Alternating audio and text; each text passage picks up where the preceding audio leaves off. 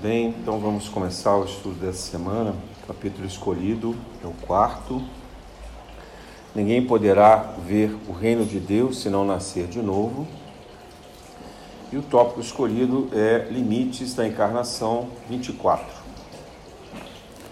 Quais são os limites da encarnação? Então, essas são as instruções do Espírito já a respeito disso. Né? Aqui a gente fala um pouquinho da programação espiritual, um pouquinho também do livre-arbítrio.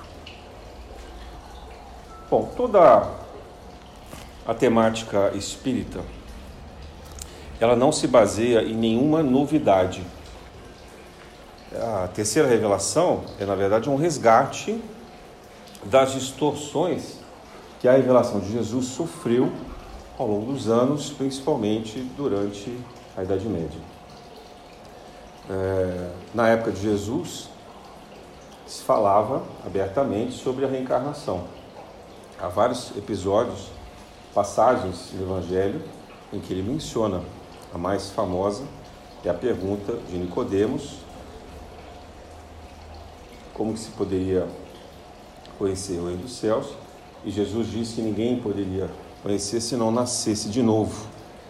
E aí Nicodemos pergunta a Jesus se ele deveria entrar novamente na barriga da mãe dele. Né? Isso parece uma chacota, mas era uma dúvida real é, daquele que queria compreender esse nascer de novo. Então, esse, isso também é um dilema que a gente tem até hoje. E,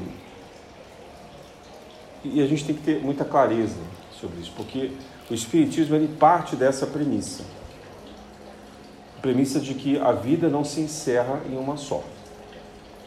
E essa é a maior, embora isso não seja inédito, original, porque várias outras religiões, várias outras fés, várias outras crenças já falavam sobre isso, eu diria que é o pilar mais importante da terceira revelação.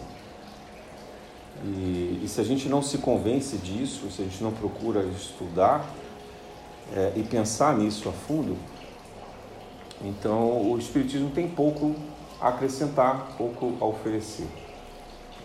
E por que, que eu estou falando isso dessa maneira assim tão, tão forte, tão contundente, né? Porque a, o momento que a gente está vivendo na sociedade, na, na, principalmente na, nos países mais desenvolvidos é de uma profunda descrença das religiões.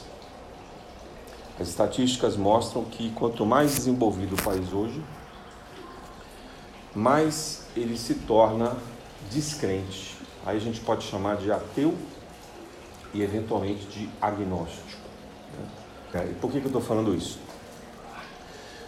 Porque há uma corrente que tenta desacreditar completamente das religiões desde o século passado. Todas as filosofias, os grandes pensadores. Isso não foi nem início só no século passado. Isso é uma, isso é uma coisa fruto do racionalismo. Né? Como a gente precisava se libertar daquela dos dogmas e da, da fé cega que vinha sendo pregado pelas religiões, a gente acaba indo para o extremo. Então, é típico do, do, do, do, comportamento humano. Né? A gente, quando a gente se decepciona com alguma coisa, a gente vai para o extremo. Né? Se a gente não gosta de alguém, se a gente se decepciona com alguém, a gente afasta essa pessoa completamente. Né? Isso faz parte da cura.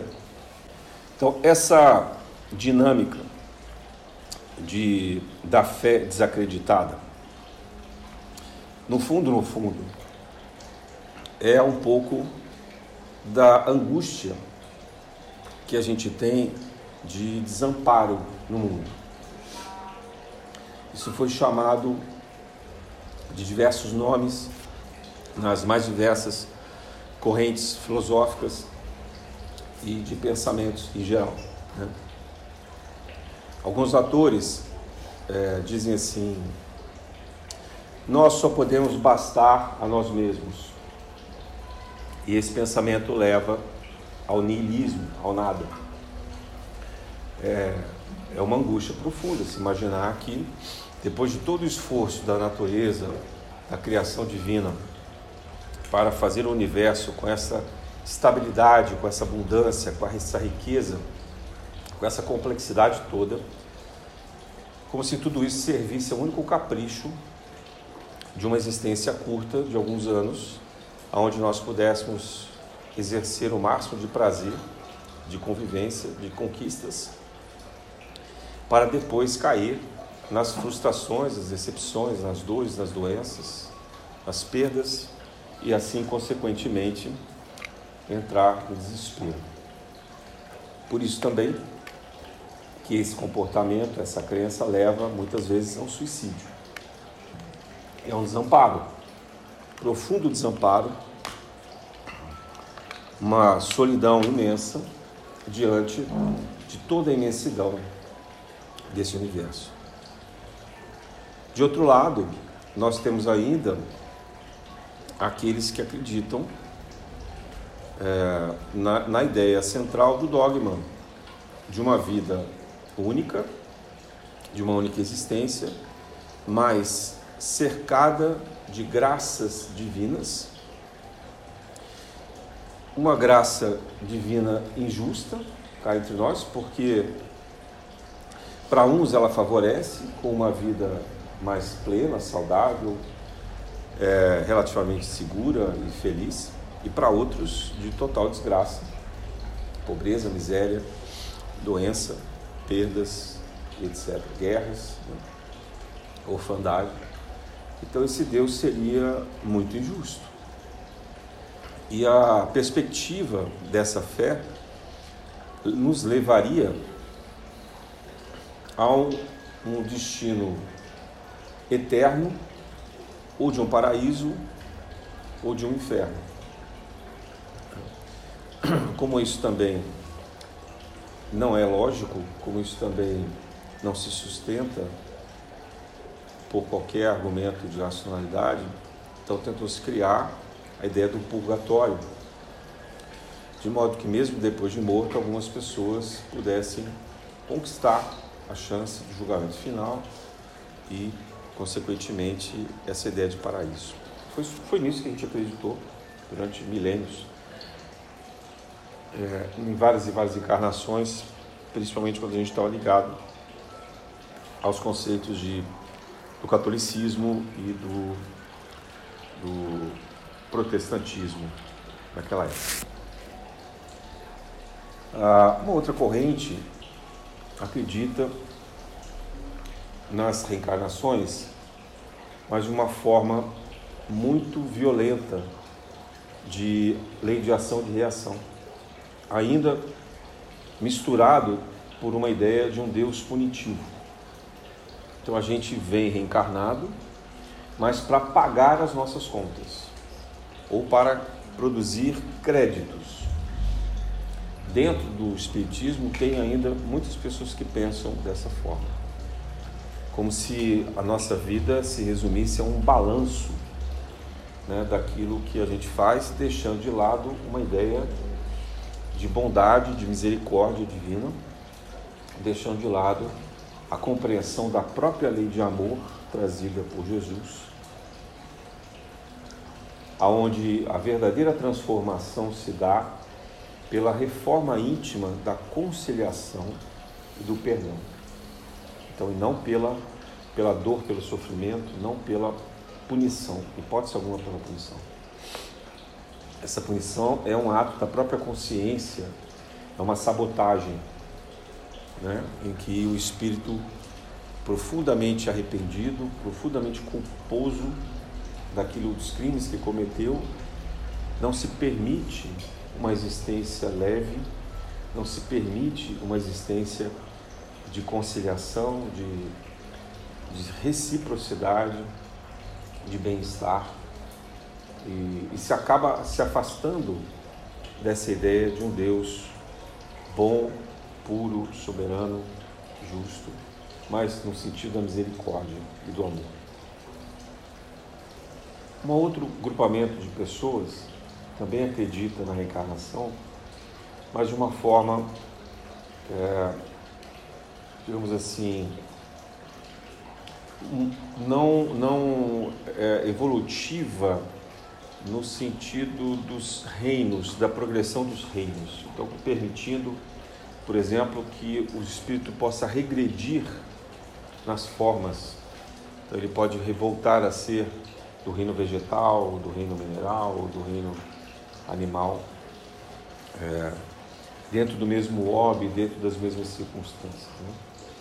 Então, isso também é algo que difícil da gente sustentar pela racionalidade, pelo um pouco da inteligência que a gente conquistou.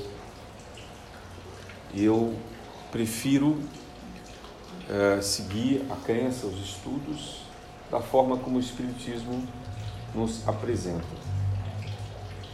É, a comunicação com os espíritos de uma forma consistente, verificada, como Kardec ensinou na sua metodologia, né, onde não vale apenas o discurso de, e a revelação de um único espírito, mas isso tem, tem que ser coerente com a revelação de espíritos de outras localidades, com outros médiums, e ao mesmo tempo isso tem que fazer um sentido de acordo com aquilo que veio trazido pela decodificação. Então eu acho que são formas da gente compreender melhor a reencarnação e nos compreendermos dentro deste conceito de reencarnação. Então, pensando assim, quando a gente olha no limite da reencarnação, a gente deve considerar que o esforço para estar aqui não é aleatório, não é circunstancial, não é uma coisa de improviso, não é uma coisa intuitiva. Cada reencarnação ela foi devidamente programada ela tem todo o seu contexto. E embora essas conexões se façam pela lei de atração, a lei de causa e efeito, que vai fazer com que a gente encontre aqui encarnado os espíritos com os quais nós temos afinidade e desencarnados também, ou seja, não há ninguém da nossa relação pessoal que de alguma forma já não tivesse passado pela nossa vida, que de alguma forma não tenha um laço, um instante, uma conexão. Então, todas as pessoas que nós encontramos, nós temos uma sensação inconsciente que a gente traz naturalmente de antipatia ou de simpatia. Né? Quanto mais bem a gente fez as encarnações pretéritas, maior vai ser o grau de simpatia. E quanto mais mal a gente fez, maior vai ser o grau de antipatia. Só que isso parte de nós mesmos, mas em relação ao outro. Se o outro já é um espírito mais evoluído, ele pode perceber essa antipatia, mas ter uma vibração amorosa, essa vibração do perdão, da conciliação, em que ele próprio possibilita que essa antipatia desapareça, ou que ela já não tenha mais a força e o peso que tinha antes. Né? Eu vou contar um pouco da, da minha trajetória. Eu sempre tive muito dos meus karmas, digamos assim, os meus desafios, é, as minhas provas e expiações ligadas ao ambiente de trabalho. E foi muito comum me deparar com espíritos que pareciam que estavam ali armados para guerrear comigo.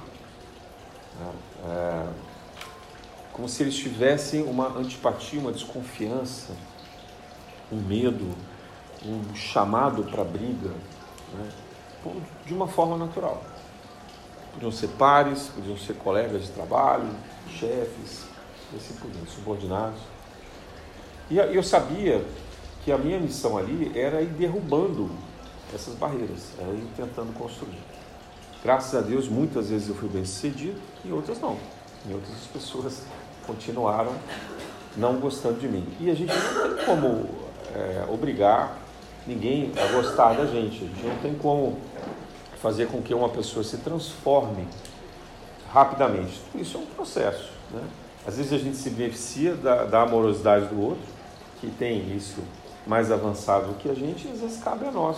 Estamos um pouquinho mais espertos de então poder fazer o outro despertar, né? de poder fazer com que o outro é, tenha essa, essa abertura dessa mudança.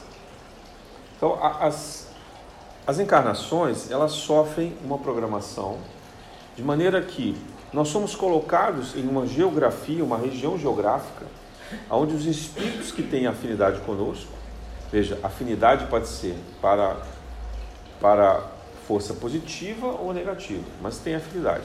Então começa pelos nossos pais, pelos nossos avós, nossos tios, irmãos, depois vizinhos, colegas de trabalho, colegas de escola, né?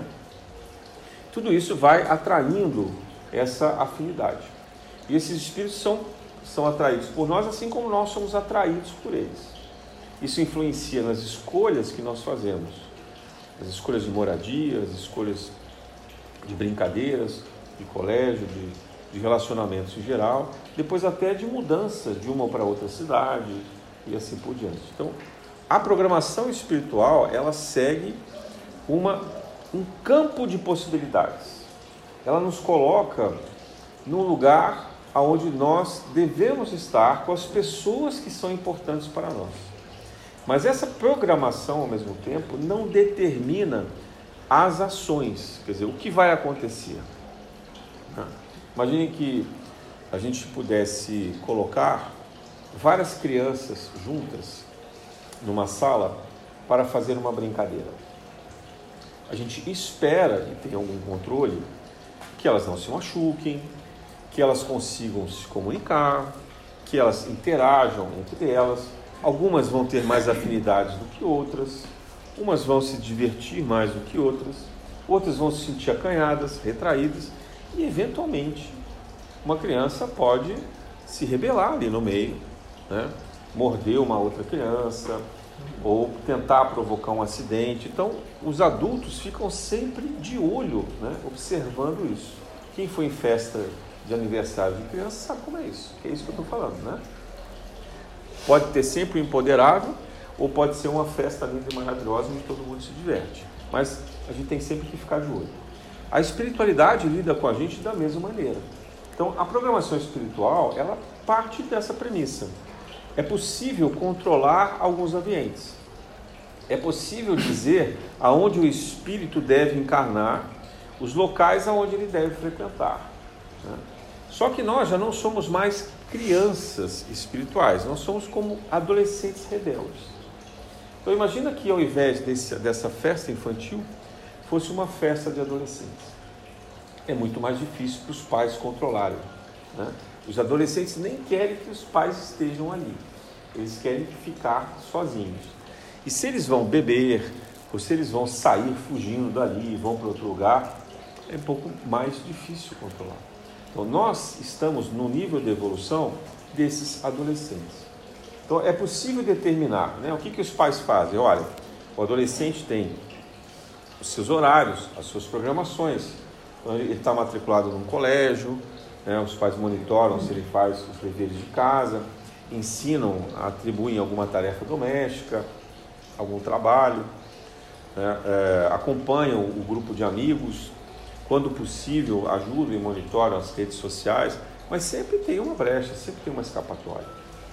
Sempre tem uma forma em que esse adolescente pode fazer as suas próprias escolhas e os seus próprios desvios. Então, a programação espiritual reencarnatória, ela segue sempre esse ponto de abertura, onde há ali o exercício pleno do livre-arbítrio. Esse livre-arbítrio, ele sempre diz respeito às ações que podem ajudar ou prejudicar o próprio sujeito. Então, o livre-arbítrio é sempre relacionado a gente. Né? A gente não pode interferir demais nas nossas escolhas para atrapalhar a vida dos outros, a não ser que esse outro compartilhe a escolha com a gente. Que é o que acontece, por exemplo, num relacionamento a dois, um casamento. Né? A gente escolhe viver com alguém e a gente passa a fazer algumas escolhas juntos. Então, a partir desse momento, a, a, a expiação, a prova, ela pode ser alterada de acordo com esse relacionamento, com essas escolhas em conjunto. Né? Isso vale para um casamento, mas vale para uma amizade também, vale para uma relação de trabalho, né? de, um, de uma relação qualquer, íntima onde duas pessoas compartilham decisões. Bom, na programação espiritual também são é, estabelecidos alguns cronogramas é, físicos. Onde é que está isso? Na genética. No momento em que o feto é desenvolvido ali, então a atração dos genes das possíveis doenças ou das condições mais saudáveis são também transmitidas para aquele feto e esse ser vai crescer nessa condição. Aí vocês vão dizer assim: ah, mas então as doenças já estão plenamente predestinadas, determinadas. A pessoa vai ser doente durante a encarnação. Não necessariamente. Né? Por quê? Há um fator de ativação. E esse fator passa também pelas escolhas e pela maneira como esse espírito vai evoluindo da sua infância para a sua adolescência e depois para a sua fase adulta. Ah, mas tem exceção? Tem. A exceção é o que a gente chama mesmo de karma, quando aquele espírito já vem com uma predisposição genética de doença ou de um acidente, né? Onde ele possa ficar paralítico, ele possa ser acometido de uma perda física grave ou mental, e ele vai ter que conviver com isso. Bom, esses casos são os mais extremos que a gente conhece, mas eu queria de novo reforçar o seguinte: nunca é uma hipótese de punição, segundo o Espiritismo. Não é uma punição. É o próprio espírito, na sua configuração de consciência, que se sente culpado, prejudicado, incapaz de constituir uma forma energética, perispiritual consequentemente física, de um corpo saudável. Então ele sempre vai atrair essa energia da deficiência, da condição precária existencial.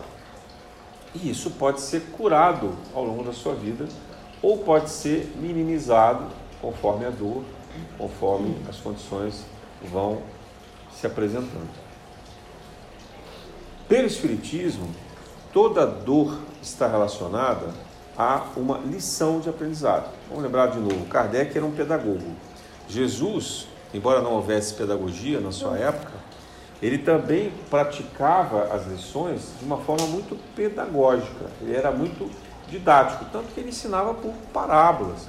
Ele ensinava de uma forma simples, falava com as pessoas de todos os tipos de informação, de qualquer capacidade de compreensão e conteúdo. Consequentemente, ele era como também um professor, ele até se apresentava como um pastor, o bom pastor. Né? O que, que o pastor faz? O pastor cuida, ampara e ensina as suas ovelhas. Então, esse era o papel de Jesus. O Espiritismo ele tem a mesma função, a mesma finalidade, de tentar amparar por intermédio dos Espíritos, instruir por meio das lições, das doutrinas, das comunicações que a gente recebe dos Espíritos e ensinar através da prática do bem, através da prática da nossa vida. Essa prática, ela é nos mostrada sempre por meio de um convite. Então sempre tem alguém um pouco mais esperto, um pouco mais lúcido, um pouco mais amoroso, próximo de nós, que nos faz convites. Olha, o que você acha de ir fazer uma visita para aquele nosso amigo que está doente. Olha, eu vou lá num trabalho voluntário, você gostaria de ir?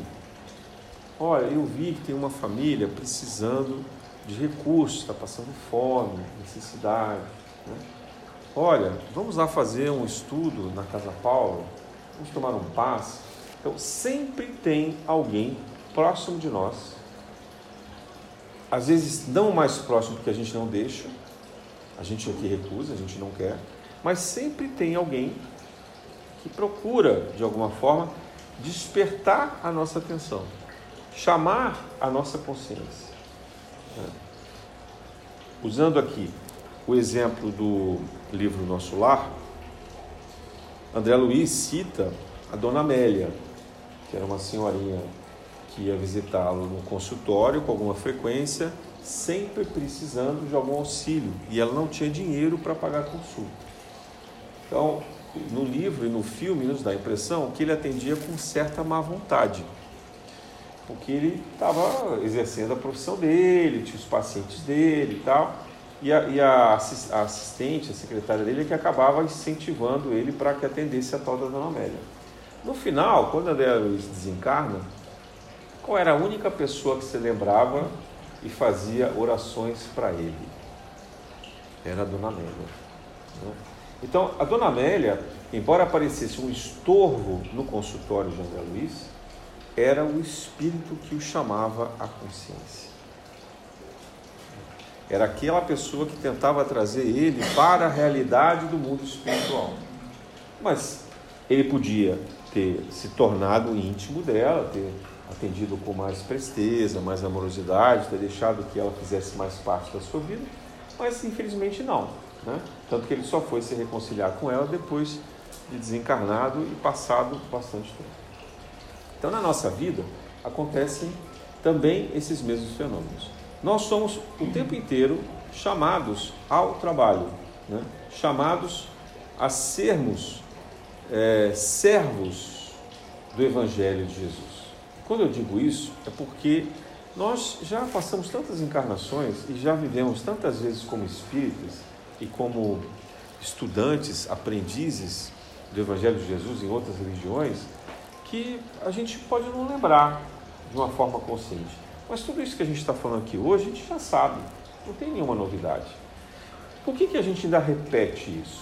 É porque a gente não viveu na prática o tudo que a gente precisava. A gente continua desconfiando. Né? Lembra que eu falei no início que tem algumas pessoas que perderam a fé? principalmente lá na Ásia, na Europa, nos Estados Unidos, está mais forte no hemisfério norte. Né?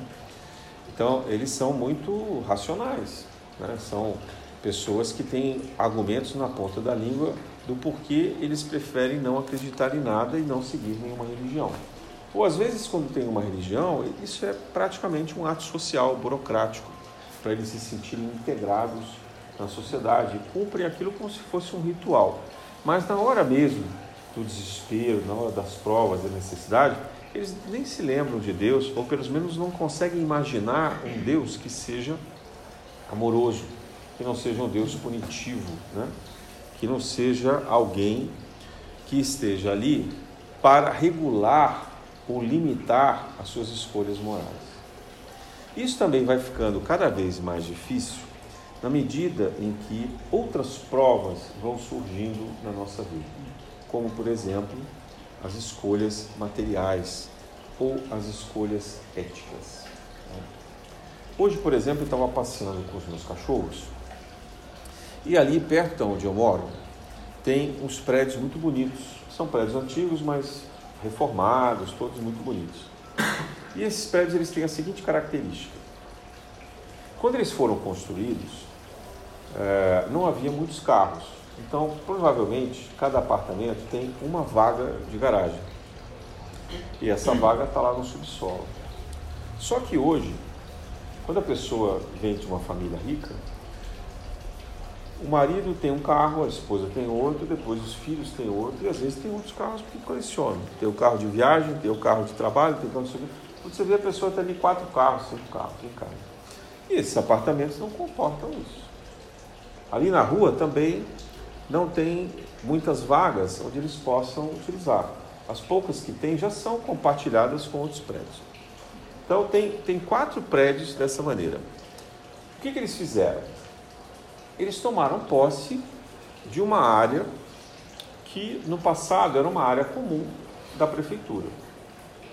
E ali virou uma garagem exclusiva deles.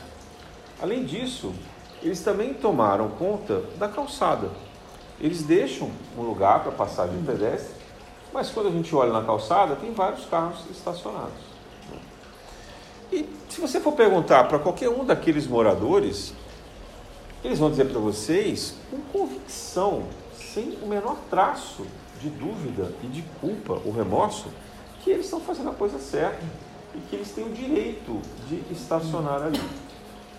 Então, esse é o raciocínio predominante de quem se afasta do sentimento do bem público. da ética pela ética e não da ética da conveniência. Né? Porque o argumento fácil para eles é dizer assim: ah, mas a prefeitura concordou que a gente fizesse isso. Ou alguém vai dizer: a gente não está atrapalhando a passagem. Quase sempre eles não atrapalham, mas de vez em quando eles atrapalham sempre. Os carros acabam ficando de uma forma que quem está com carrinho de bebê ou quem está com cachorro né, não consegue andar ali.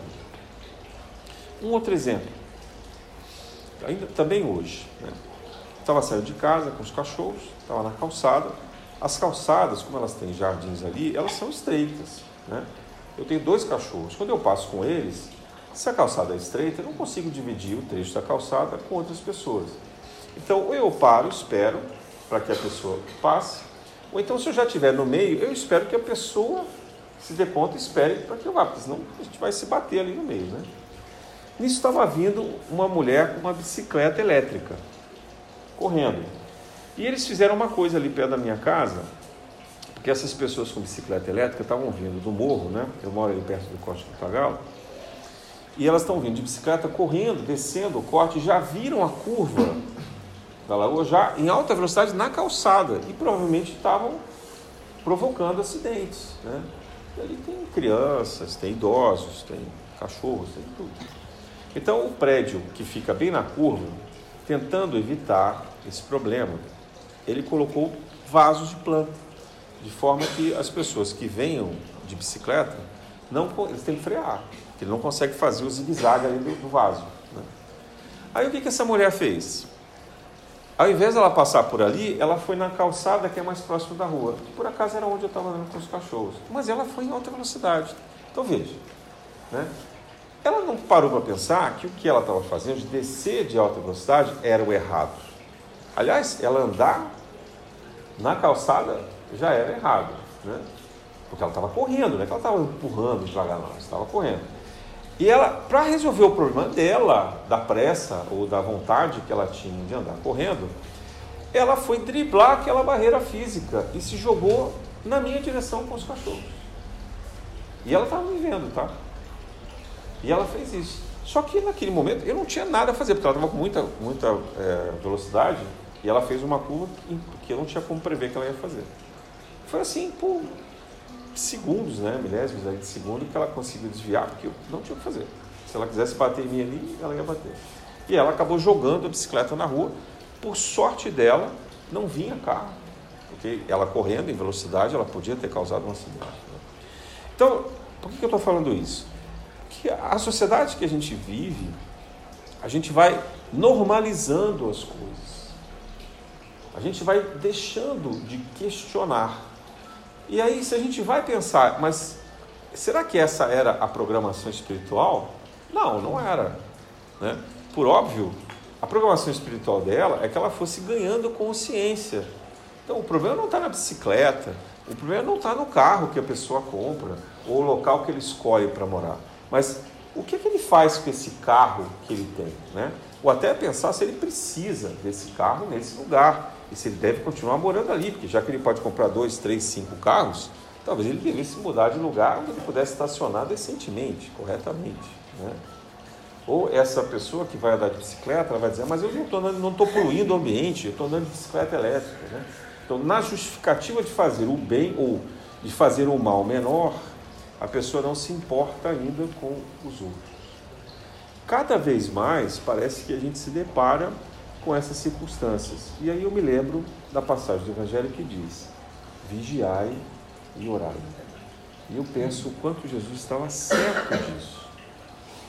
Porque se a gente não faz essa reflexão de consciência constantemente, diariamente, a gente vai se dar conta que a gente vai empurrando a vida com várias convicções, com várias certezas de coisas que a gente acha que está absolutamente correto. E são coisas normalmente simples, que a gente pensa que não faz mal para ninguém. Às vezes até a gente tem uma convicção que a gente está fazendo o bem, e no entanto a gente está fazendo o mal. É muito difícil tomar essa decisão. E o que Jesus nos propõe? Que a gente se abra para o outro. Então, na, na programação da reencarnatória, o que, que vai fazer a diferença? Será que são todas as coisas que estão programadas? Né? Será que a família que a gente nasceu? Será que é o trabalho, a profissão que a gente vai ter? Será que é o lugar onde a gente mora, a geografia? Né? Será que isso realmente faz tanta diferença assim? Ou será que no fundo, no fundo, são as nossas escolhas? Será que no fundo, no fundo, não é a maneira como a gente reage diante das adversidades que se apresentam para a gente? Com mais amorosidade, com mais tolerância, com mais preocupação com o impacto que essas coisas têm no nosso dia a dia, com a forma como a gente julga essas coisas. Porque a gente pode olhar para os outros também naquela passagem do Evangelho e dizer assim: olha o cisco que está no olho do outro. Né? A gente só vê os defeitos do outro e a gente esquece de ver os nossos próprios erros. E hoje eu estava lendo um texto que fala é, sobre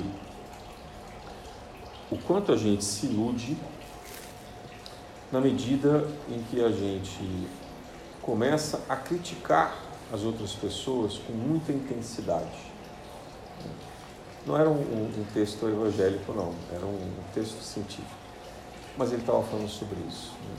Ele estava falando sobre alienação. Na verdade, é um autor que se baseou em Hegel, filósofo. E esse autor diz assim: que nós produzimos dentro de nós desejos, vontades, que elas sempre estão olhando, mirando os outros, de forma que a gente consiga chamar a atenção desse outro e esse outro nos admirar, que esse outro nos reconheça. Sabe aquela coisa de criança mimada que quer chamar a atenção? Aquela criança que grita, que chora, que esperneia, está passando no shopping, aquela criança que para tudo e começa a chorar, né? Assim, ela está desesperada pela atenção dos pais, os pais é que não percebem. Né? Ela está fazendo isso porque ela quer carinho, ela quer afeto, está faltando essa atenção. Então ela, ela apela porque ela pode. Não dá para comparar essa criança com a reação de um adulto. Mas nós somos assim, às vezes, espiritualmente. Né? Nós agimos de forma que a gente tenta dominar a atenção do outro.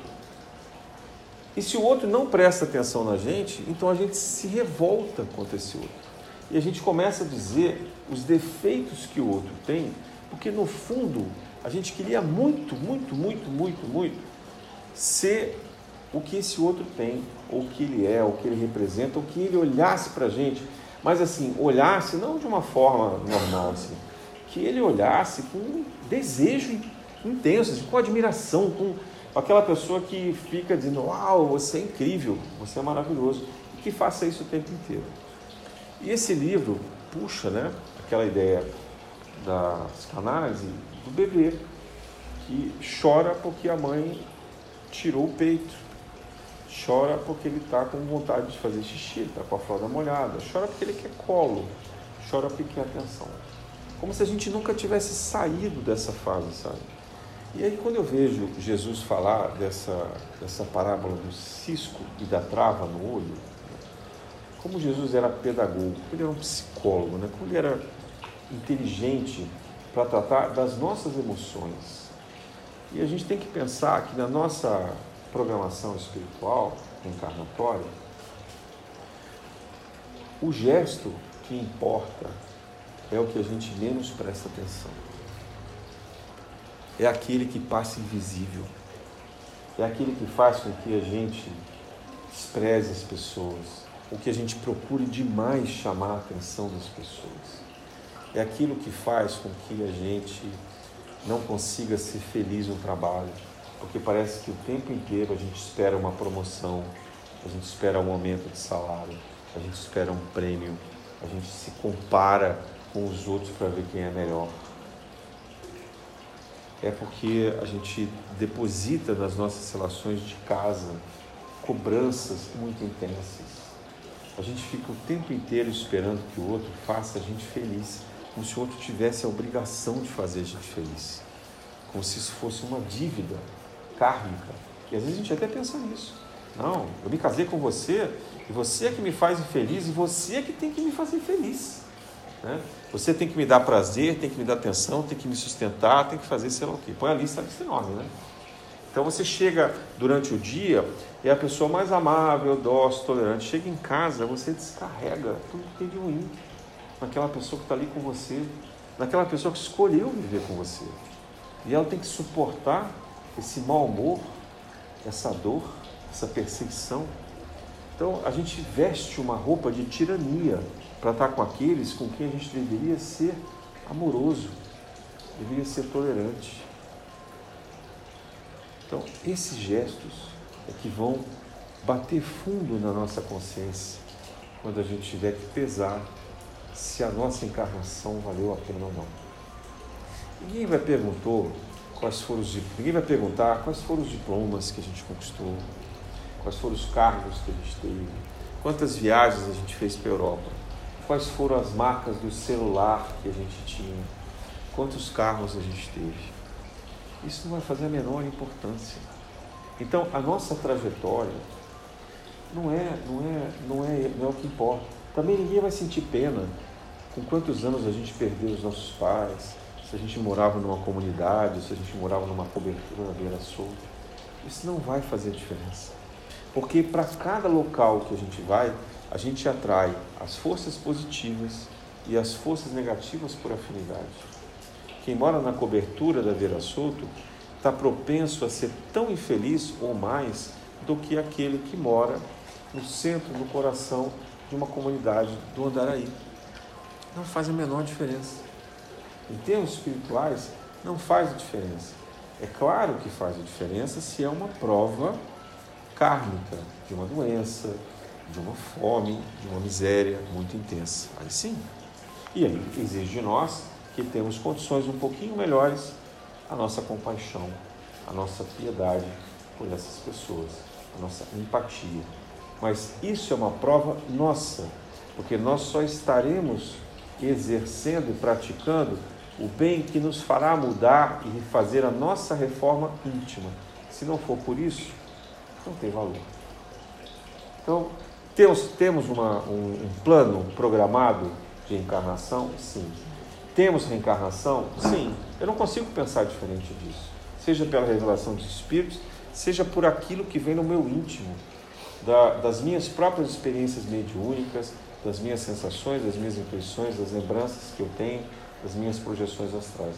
Mas eu acho que nem precisa ter mediunidade para ter essa convicção, porque isso é a explicação mais lógica, mais racional que existe. Porque se não fosse por isso, Deus não seria justo.